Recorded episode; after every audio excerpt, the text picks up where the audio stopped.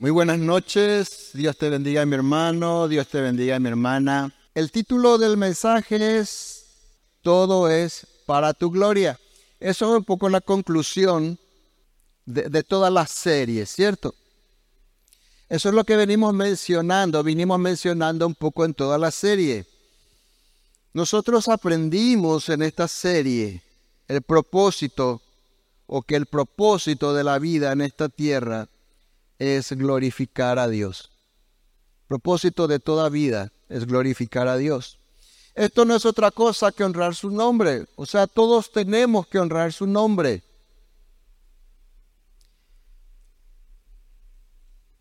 En todo lo que hacemos, en todo lo que decimos, en todo lo que pensamos. Es para eso que nacemos, crecemos, somos salvos y para eso debemos vivir. El sentido de la vida no es entonces buscar y encontrar nuestra propia autorrealización,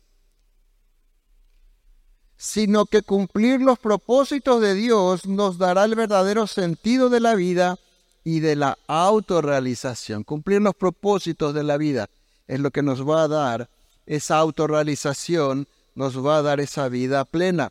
Y eso es lo que Pablo decía en Romanos 11, Romanos capítulo 11, versículo 36, vamos a mirar todos juntos, Romanos capítulo 11, en el versículo 36, dice, pues todas las cosas provienen de Él, dice, y existen por su poder, y son para su gloria. Así que como no existimos por nosotros mismos, como dice aquí este pasaje, Dios nos creó para su gloria, tampoco podemos existir entonces para honrarnos a nosotros mismos.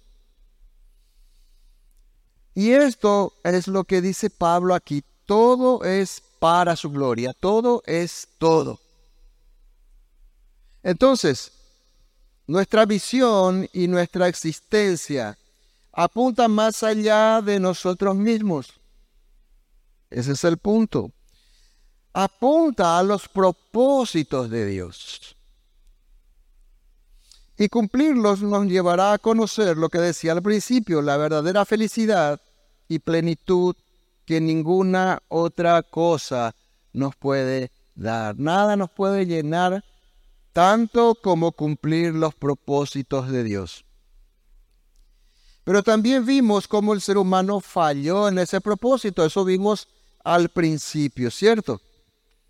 Los primeros mensajes vimos cómo el ser humano falló en ese propósito o falló en cumplir ese propósito. ¿Por qué? Por causa del pecado. Y habiendo conocido a Dios, dice Romano 1.21, por medio de las cosas creadas no le glorificaron como a Dios, ni le dieron gracias. Ese es el punto y esa es, eh, ese es el momento en que el ser humano deja de cumplir el propósito para el cual fue creado. Entonces Dios nos regaló una salvación con el propósito de glorificar su nombre. Y es justamente después que Pablo expone el maravilloso plan de salvación de Dios en favor de nosotros los pecadores que Pablo escribe el pasaje que compartimos al principio. Después que Pablo escribe sobre el, eh, plan de salvación de Dios, llega a este punto y él dice, pues todas las, las cosas provienen de Él y existen por su poder y son para su gloria. Y reconoce Pablo, inspirado por supuesto por el Espíritu Santo, que esa salvación proviene de Dios.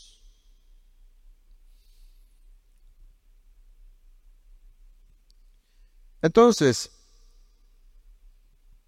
nuestra salvación, incluyendo nuestra salvación, incluyendo nuestra salvación que proviene de Él, por medio de su poder es para su gloria. Dios nos salvó para su propia gloria. Eso es lo que está diciendo Pablo en este pasaje. Y, siempre fue así, hermanos. Esto no fue cosa solamente del Nuevo Testamento. Vamos a ver Éxodo capítulo 9. Fíjense lo que pasó ahí en Éxodo capítulo 9. Decía el Señor, Dios liberó a Israel de la esclavitud en Egipto para mostrar también su poder.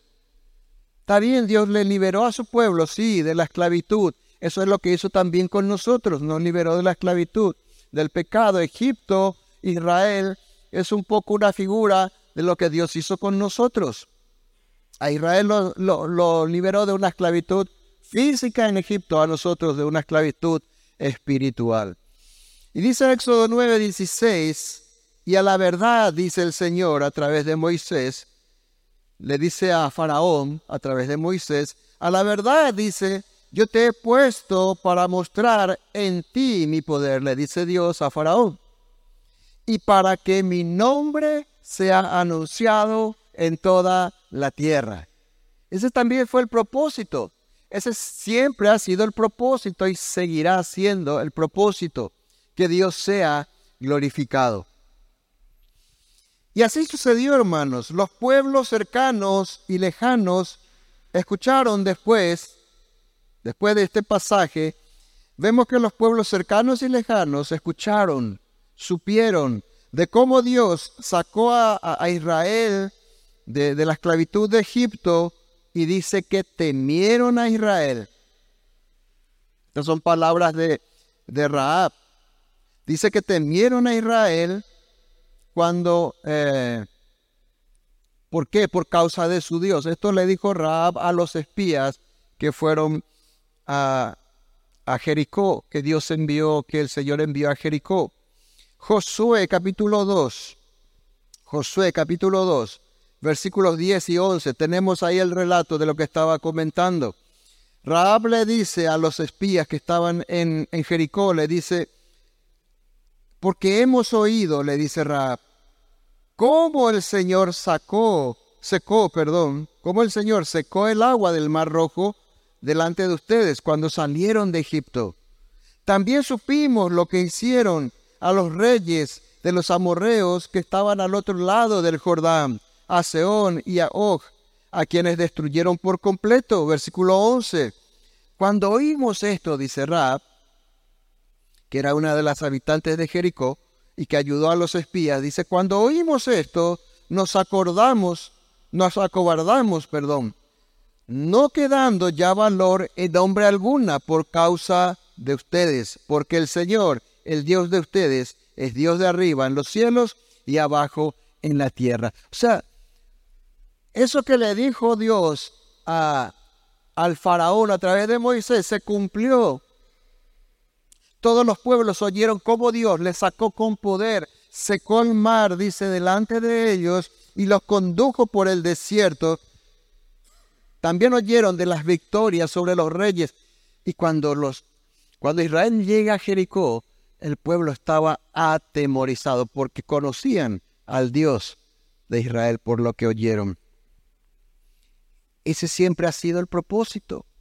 Siempre fue el propósito de Dios que cuando sepan y vean el cambio que ocurrió en tu vida, entiendan que fue Dios el que produjo ese cambio y se sientan atraídos hacia ese Dios. Entonces, el primer paso para glorificar a Dios lo diste o lo dimos cuando reconocimos que somos pecadores. Oímos el Evangelio y nos arrepentimos, poniendo en Jesús nuestra esperanza para salvación. Ese fue el primer paso cuando glorificamos el nombre de Dios, cuando le dimos gloria a Dios. Y eso dice Efesios capítulo 1, versículos 5 y 6. Dice, Hablando del plan de salvación, dice Efesios 5, Efesios 1, 5 y 6, dice, y nos destinó, dice, de antemano por su amor, para adoptarnos como, hijos suyos por medio de Jesucristo, debido a su buena voluntad. Y fíjense lo que dice el versículo 6. Esto fue para que le demos la gloria a Dios. Ese es nuestro propósito, hermano, como creyentes. No podemos ignorar esta verdad. No podemos vivir como creyentes sin saber que nuestro propósito principal es glorificar el nombre. Darle honra significa eso a Dios. ¿Cómo un hijo le da honra a su padre? Cuando le obedece, cuando hace lo que el padre le dice, ¿cierto? Eso es así con nuestros hijos también, ¿cierto? Nuestros hijos nos dan, nos dan honra cuando nos obedecen. Entonces, es así con nuestro Padre. Esta salvación entonces fue para su gloria, es para su gloria y tenemos que entender que si Dios tuvo misericordia de tu vida y de mi vida, es para que ahora comencemos a glorificar su nombre. Y como fuimos creados, dice, decía recién al principio, que fuimos creados para la gloria de Dios y luego fuimos salvados para la gloria de Dios, ahora es necesario entonces que vivamos una vida para su gloria, que nos ocupemos en vivir una vida para la gloria de Dios, entendiendo que debemos honrar el nombre de Dios. Esto dijo Pablo, por eso escribe en 1 Corintios 10, 31. Dice, así que si ustedes comen o beben, dice, hagan lo más básico que hagan, dice Pablo. Hagan lo más cotidiano que haga. ¿Qué es lo más cotidiano que hacemos? Comer y beber, ¿verdad? Entonces, cuando respires, ¿verdad? Eh, hagan lo más básico, haciendo lo más básico cotidianamente, o hagan cualquier otra cosa, dice. Háganlo todo para la gloria de Dios. O sea, tenemos que pensar dos veces antes de hacer las cosas. Glorifica a Dios, no glorifica a Dios. Le honra a Dios, no le honra a Dios. Lo que voy a decir, lo que estoy pensando, lo que voy a hacer, el negocio que voy a hacer, cualquier cosa. Porque esta es la misión de todo aquel que puso su fe en Jesús. ¿Cuántos pusieron su fe en Jesús? Entonces, tu misión y mi misión, es cierto que todo ser humano, toda vida, todo ser que respira sobre esta tierra, tiene esa misión.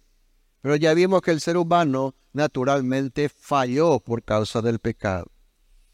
Entonces, nuestra misión principal y primordial es honrar a, Jesús, honrar a Dios. Por eso escribió el apóstol Juan en Juan 15:8 dice, "Mi Padre es glorificado cuando ustedes dan mucho fruto." ¿Cuándo es glorificado Dios? Cuando damos mucho fruto. Ahí Dios es glorificado. Ahí es donde las personas dicen, pero ¿qué cambio hubo en esta persona? Antes yo le conocía, era así y ahora es de otra manera. Hubo un cambio tremendo que todos pueden ver. Entonces estás dando fruto y el nombre de Dios dice glorificado y muestran así, dice, fíjense, Juan 15, 8, mi Padre es glorificado cuando ustedes dan mucho fruto. En esta versión dice, y muestran así que son mis discípulos. O sea, dar frutos, glorificar, honrar el nombre de Dios es una muestra de algo que ocurrió dentro nuestro. Ese cambio brutal que Dios hizo convirtiéndonos en sus discípulos. Y esa, ese cambio es lo que realmente demuestra si somos o no verdaderos discípulos de Jesús.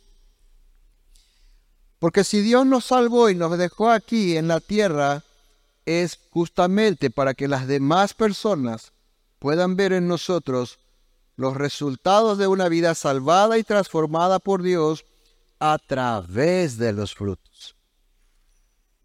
Por eso es que no puede haber un cristiano sin fruto. No, yo soy un tipo de cristiano. ¿Vieron que hay plantas que no dan fruto, ¿verdad? Solo tienen hojas, flores, qué sé yo, y no dan fruto. Yo soy un cristiano que no da fruto, eso no existe, hermano. dice la Biblia. ¿Verdad? Eso no existe, dice la Biblia.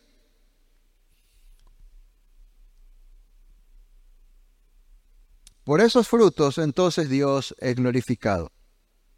En Mateo 5:16, el apóstol, eh, perdón, el, apóstol eh, eh, Mateo escribió justamente, dice, de la misma manera, dice, la conducta de, usted, de ustedes debe ser como una luz que ilumine y muestre cómo se obedece a Dios. Eso es lo que hacemos.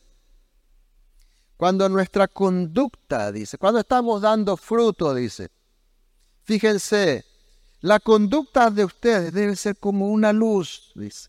¿Y qué es lo que esa luz muestra? Dice.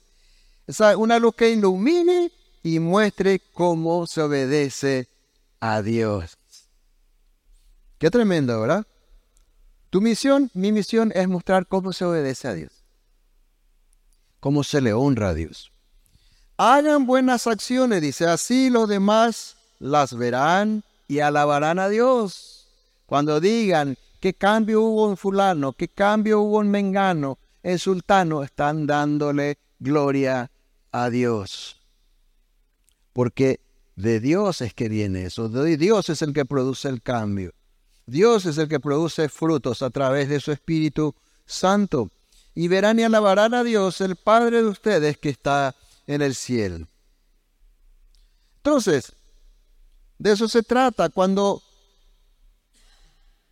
cuando no mentimos, cuando hablamos la verdad, cuando no somos infieles en el matrimonio, cuando un soltero, una soltera se guarda para el tiempo del matrimonio, cuando somos honestos en el trabajo y en nuestra vida, cuando educamos a nuestros hijos con principios bíblicos, cuando podemos vengarnos y no lo hacemos, sin embargo perdonamos, en todas estas cosas estamos encendiendo una luz en el mundo que se encuentra en tinieblas. Y estamos mostrando cómo se obedece a Dios. Eso dice este pasaje. Pablo escribió entonces en Romanos 6:13 respecto también a esto. No dejen que ninguna parte de su cuerpo se convierta en un instrumento del mal para servir al pecado. Entonces, es de esa manera, teniendo esa conciencia. Tu cuerpo y mi cuerpo son instrumentos.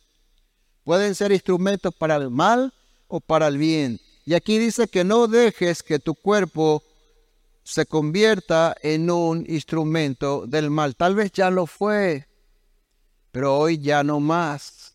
Porque debemos ser luz, debemos mostrar cómo se obedece a Dios, debemos honrar su nombre debemos glorificar a Dios en otras palabras. En cambio, dice, entréguense completamente a Dios. ¿Cómo se hace esto entonces? Dice, ¿verdad? Entréguense completamente a Dios porque antes estaban muertos, pero ahora tienen una vida nueva. ¿Cuántos tienen vida nueva? ¿Ven?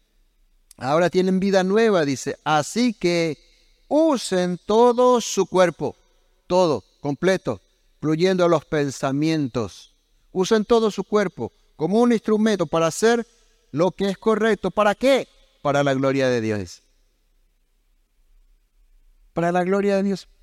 No para que digan, mira, vos fulano y fulanito se luzca porque hoy es un ejemplo o es diferente. No, es para la gloria de Dios. Porque el cambio no lo hiciste vos ni yo. El cambio lo hizo Dios. El fruto lo produce Dios a través de su Espíritu Santo. Así que como dice el título, todo es para su gloria. Todo es para su gloria. Y no podemos fracasar en ese aspecto. Esa es la verdadera adoración, dice Romanos 12.1.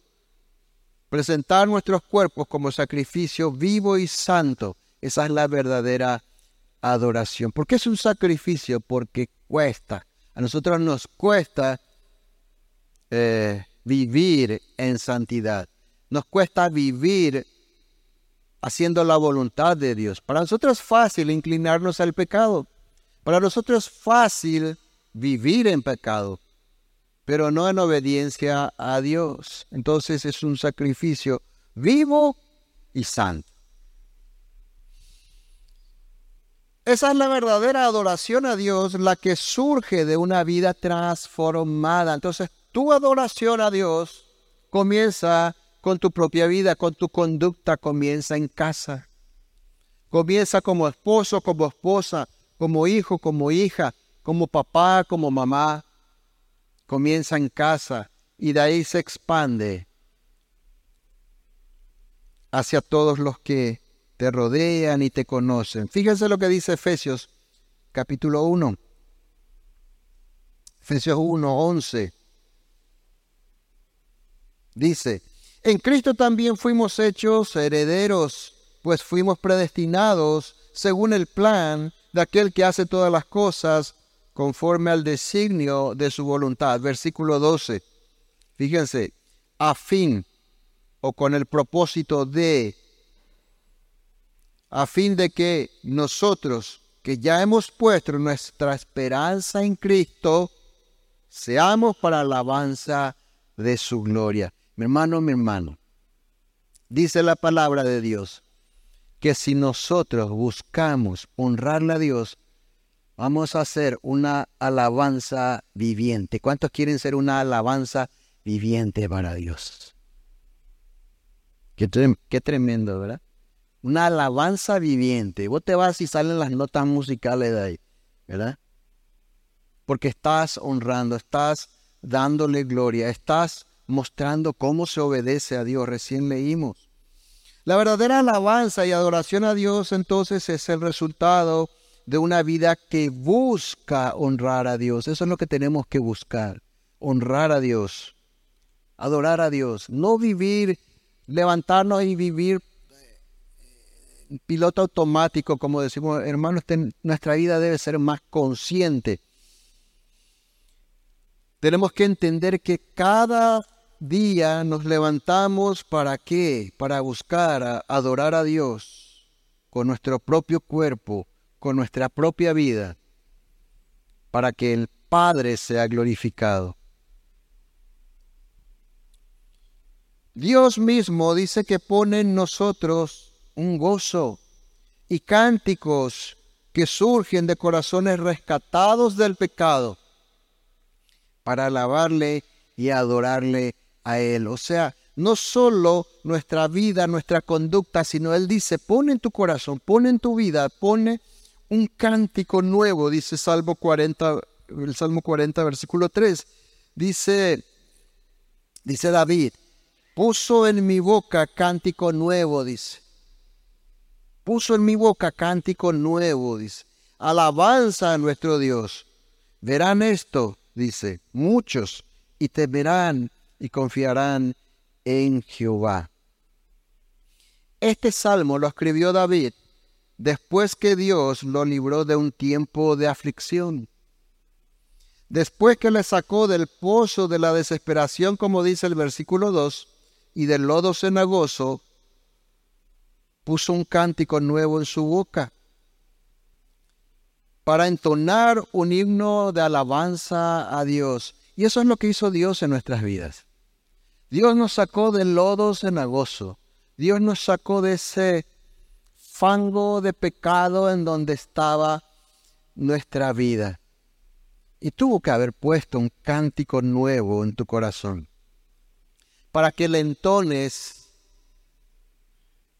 para que le entones y le des gracias por lo que hizo en tu vida, por lo que hizo en nuestras vidas. Entonces, cuando venimos aquí a cantar, a adorar y a alabar al Señor, por ejemplo,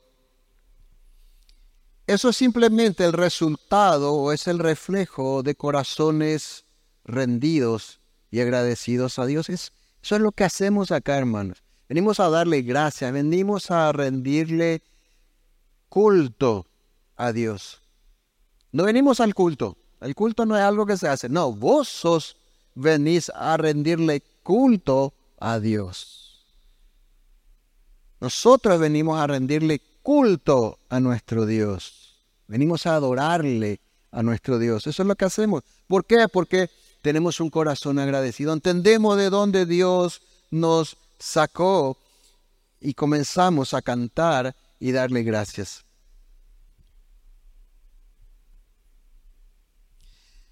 Mi hermano, mi hermana, entonces lo que quiero decirte es que después de que Dios te sacó del pozo de la desesperación y del lodo cenagoso, que era tu vida, que era también mi vida, en un tiempo, Dios mismo tuvo que haber puesto un cántico nuevo en tu corazón.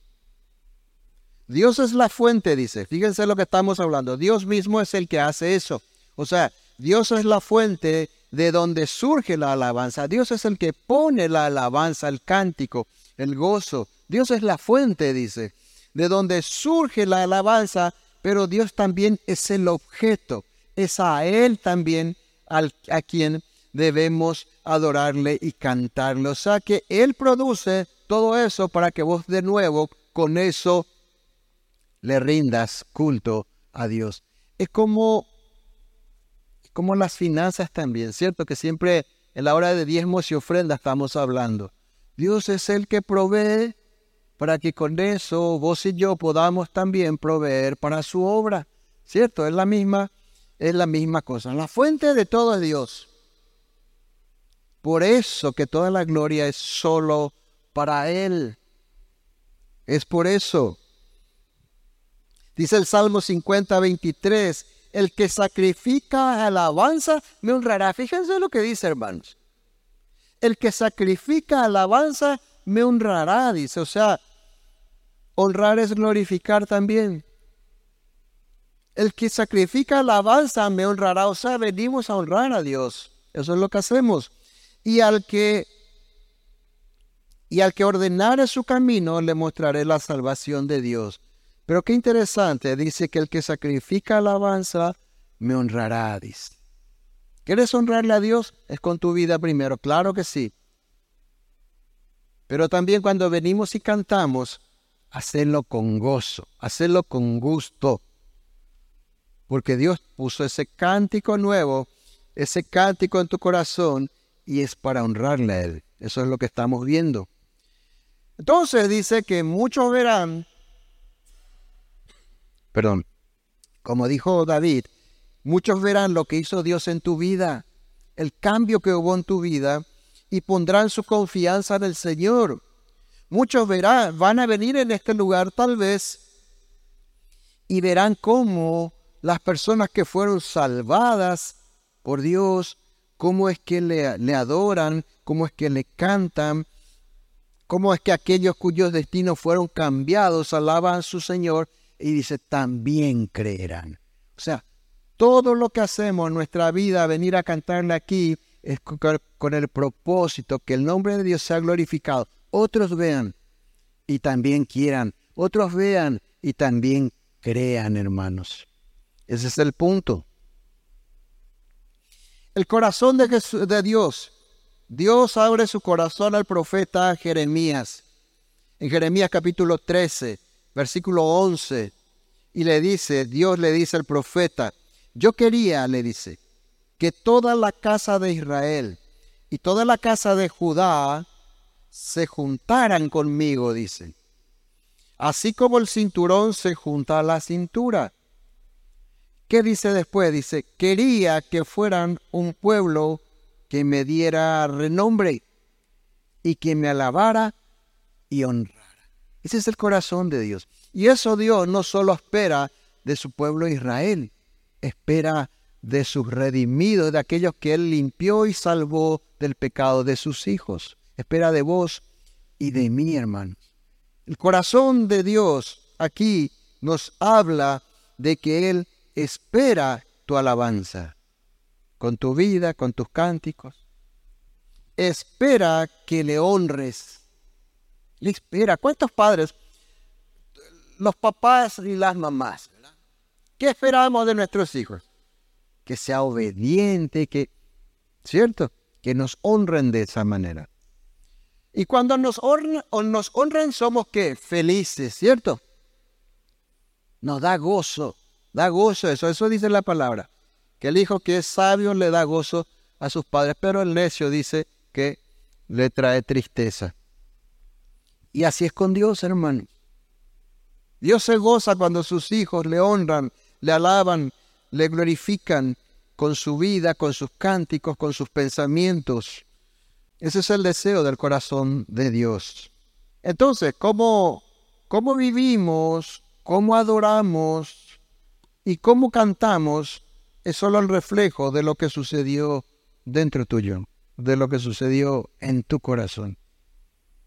No puede una persona ser redimida, haber sido limpiada por Dios y vivir de una manera tan diferente de cómo Dios espera. Eso es solo el reflejo de lo que sucedió en tu corazón, del poder de Dios, de lo que hizo en tu corazón.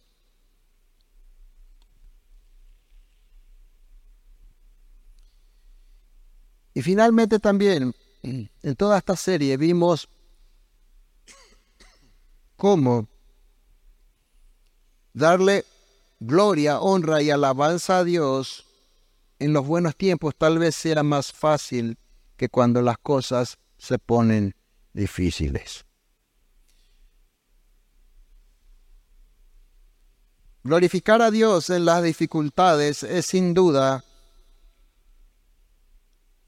y vivir una vida para su gloria incluye especialmente lo que decía los tiempos de crisis. En los buenos tiempos todo bien, ¿verdad? Pero en los tiempos de crisis, en los tiempos de dificultad, porque Jesús dijo, en el mundo tendrán aflicción, así que nadie puede decir, ah, yo no sabía, ¿verdad? Me tomó por sorpresa, ¿por qué me pasa esto? No, Jesús ya nos advirtió y toda la Biblia nos advierte en que en este mundo caído vamos a tener aflicción. Y esos son tiempos de crisis en donde no puede faltar el, o no podemos pensar no glorificarle a Dios.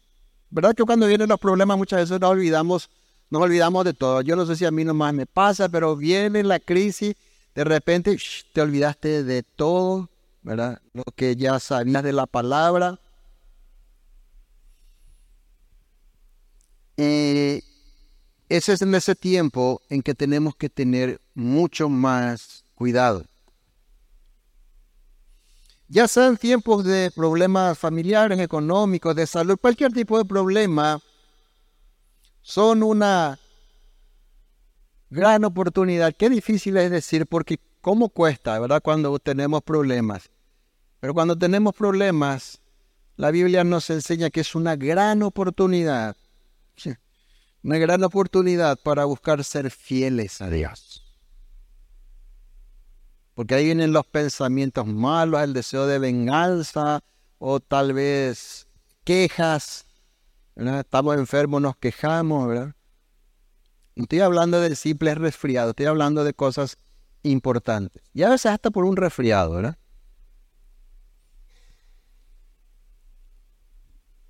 Nos enseña la Biblia eso, hermanos. Y hay muchos ejemplos de personas que dieron gloria a Dios a pesar de sus circunstancias. Dios espera eso de nosotros. Job 1.20, vamos a ver el ejemplo clásico de aquel que perdió todo. No sé si en cuántos minutos habrá sucedido todo eso, pero según el relato fue una cosa detrás de otra todavía no terminaba de hablar uno, darle una mala noticia, venía otro y venía otro y venía otro, murieron todos sus hijos, perdió todos sus bienes, perdió todo. Y después, para colmo, pierde la salud. La única que quedó viva es la esposa. ¿Verdad? Que le, después le dice otra vez, ¿eh? que después le dice otra vez, maldiza tu Dios y muérete, ¿verdad? Job 1, 20 y 22 al 22 dice, entonces, después de todo esto, dice, Job se levantó, rasgó su manto, rasuró su cabeza, se postró en tierra y adoró. De repente nosotros nos postramos y nos tiramos en tierra, pero para llorar y lamentarnos, ¿verdad? Pero Job dice, se postró en tierra y adoró y dijo, desnudo salí del vientre de mi madre y desnudo volveré allá. Jehová dio y Jehová quitó. Sea el nombre de Jehová bendito. En todo esto, dice el 22, esto es lo importante. En todo esto no pecó Job. O sea que cuando vos y yo nos quejamos, ¿Qué hacemos? Pecamos. Pecamos. ¿Le glorificamos a Dios ahí? No. Dicen, todo esto no pecó Job, ni atribuyó a Dios despropósito alguno. Job entendió la soberanía de Dios. ¿Cuántos entienden que Dios es soberano? ¿Cuántos entendemos que Dios nos puede dar y nos puede quitar?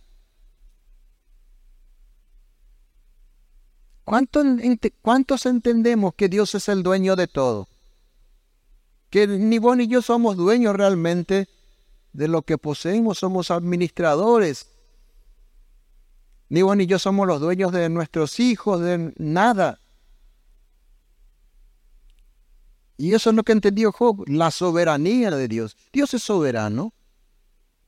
Eso es lo que enseña. Y, Job entendió que Dios, a Dios le pertenece todo. Y no pecó ni le culpó a Dios, dice hermano. ¿Cuántos, ¿Cuántas personas en iglesias se han enojado con Dios? Y no digo, habrá sido por cosas importantes, ¿verdad? Ya. Por cosas importantes, normalmente salud, pérdida de algún ser querido, etc. ¿Cuántos se enojaron con Dios? Pero Job dice, no le culpó a Dios, dice. Entendió. Y eso es lo que Jesús ratifica también en el Nuevo Testamento, lo que hablábamos hoy, ¿verdad? Juan 16, 33.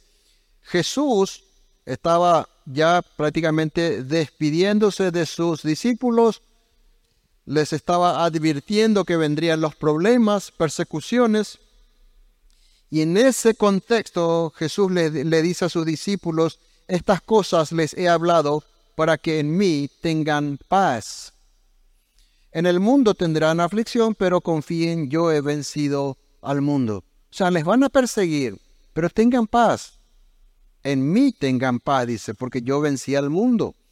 Jesús dijo a sus discípulos que enfrentaran las dificultades, pero que no se olviden del poder que demostró en su resurrección. Eso le está diciendo.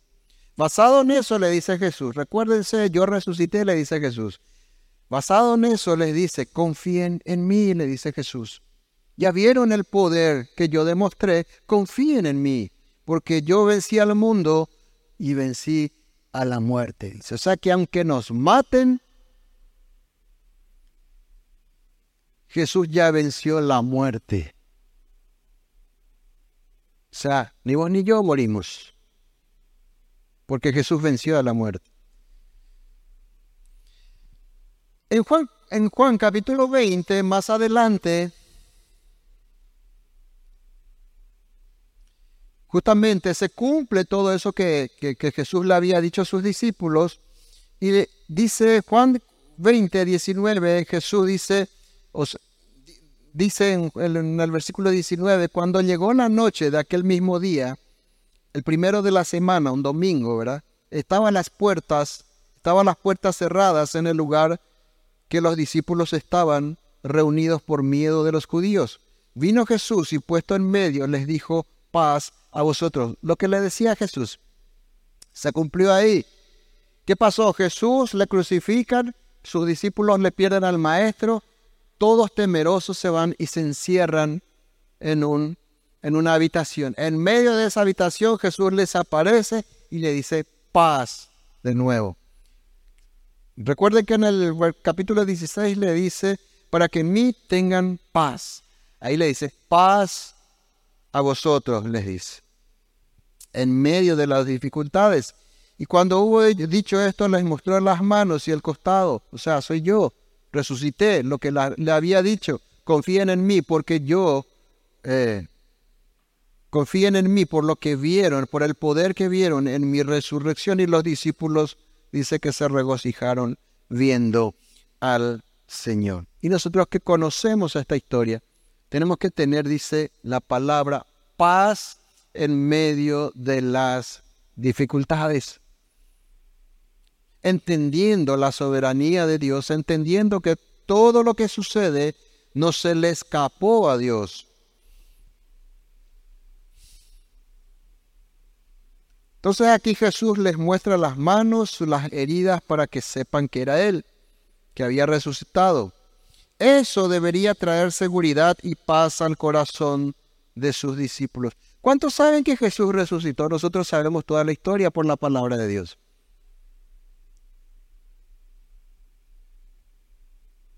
Y entonces, ¿cuánta más confianza debemos depositar? ¿Cuánta más paz podemos tener? Eso no quiere decir de que en los tiempos de dificultad no vamos a tener tristeza, no vamos a, estar en un tiempo, eh, ya sea de luto, lo que sea, ¿verdad? Vamos a estar tristeza, vamos a tener cierta preocupación, pero vamos a estar en paz. Eso dice la palabra.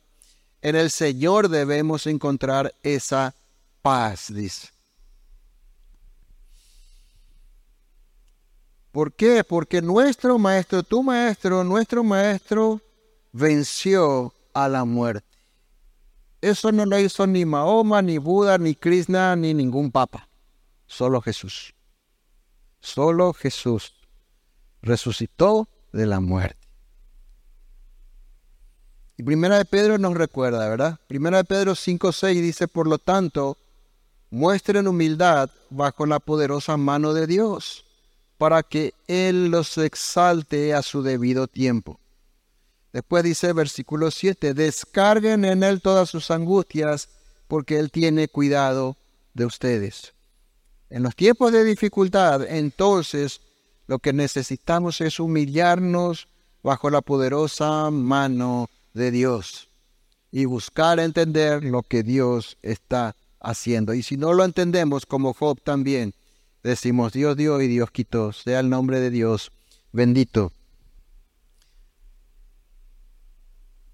Dejamos entonces el orgullo de lado cuando aceptamos las circunstancias. Ese es un punto interesante, hermano. Cuando no aceptamos lo que está sucediendo. Muchas personas sufren desconsoladamente porque no aceptan lo que sucede.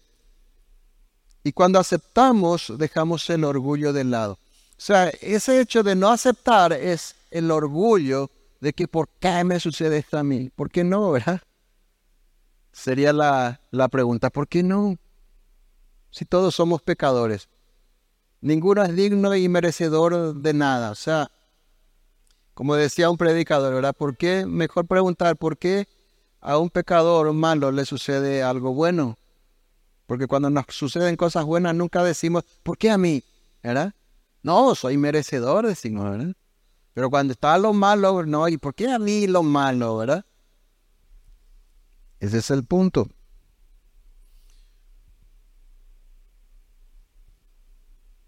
Entonces, cuando aceptamos las circunstancias, dejamos el orgullo de lado Aceptamos las circunstancias que Dios permite en nuestras vidas, nos rendimos a Él para ser sostenidos por su gracia en completa paz.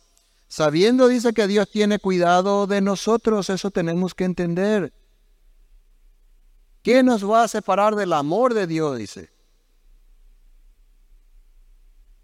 Nada nos puede separar del amor que Dios tiene hacia nosotros. Vivir dependiente de su gracia entonces le da gloria a Dios. Ese es el punto. Cuando entendemos esto, vivimos dependientes de su gracia, le damos gloria a Dios. Y entendemos que realmente fuimos creados justamente para eso, para depender de Dios. Y no para ser autosuficientes. Y no para andar nosotros por el rumbo que nosotros creemos es correcto, no dependientes de Dios en todo. Entonces, pregunta, ¿qué Dios está o qué está permitiendo el Señor en tu vida para aprender a depender de Él? Yo sé lo que Dios está permitiendo en mi vida. ¿Qué el Señor está permitiendo en tu vida para depender o aprender a depender o depender cada vez más de Él? Tal vez ya aprendiste a depender de alguna manera. Necesitamos aprender a depender más de Él. El Señor no nos muestra, o no, perdón, el Señor nos muestra lo débiles que somos en medio de las aflicciones, ¿verdad? Cuando vienen las aflicciones, cuando vienen cuando está todo bien, somos fuertes, valientes, podemos contra todo lo que contra el mundo parece, pero guay viene una aflicción, hermano. Viene un problema y qué débiles nos sentimos, ¿verdad? Qué débiles nos sentimos. Bueno, Dios nos muestra en esos momentos realmente lo débiles que somos en medio de las aflicciones. ¿Y qué nos enseña con eso? Lo mucho que le necesitamos a Dios. Lo mucho que le necesitamos a Dios. Eso es lo que Él nos muestra en nuestra debilidad. Por eso dice que el poder de Dios se perfecciona en tú y en mi debilidad. Porque ahí es donde se ve el poder verdadero de Dios. Y así entonces, hermanos, como todo aquello que es la voluntad de Dios le honra, todo aquello que es la voluntad de Dios le glorifica. La unidad en la iglesia, las palabras que hablamos, el amor que debe impulsar todas nuestras acciones, un matrimonio conforme al modelo de Dios, hijos enseñados en la palabra, son familias para la gloria de Dios. Así Dios es glorificado en sus santos y va a ser glorificado de nuevo en sus santos o por los que creyeron en Él cuando Él regrese, dice 2 de Tesalonicenses 1.10. Como conclusión entonces, hermanos, de la serie, como ya vimos, y podemos seguir hablando mucho, ¿verdad? Pero ser muy redundantes también. Todo es para su gloria, hermanos. Eso es lo que tenemos que tener presente no es, aquí nosotros no somos el centro de nada, es Dios. Dios el que te creó, Dios el que te provee, Dios el que te cuida, Dios el que te salvó, Dios es el que te sostiene de nuevo para que puedas llegar al cielo.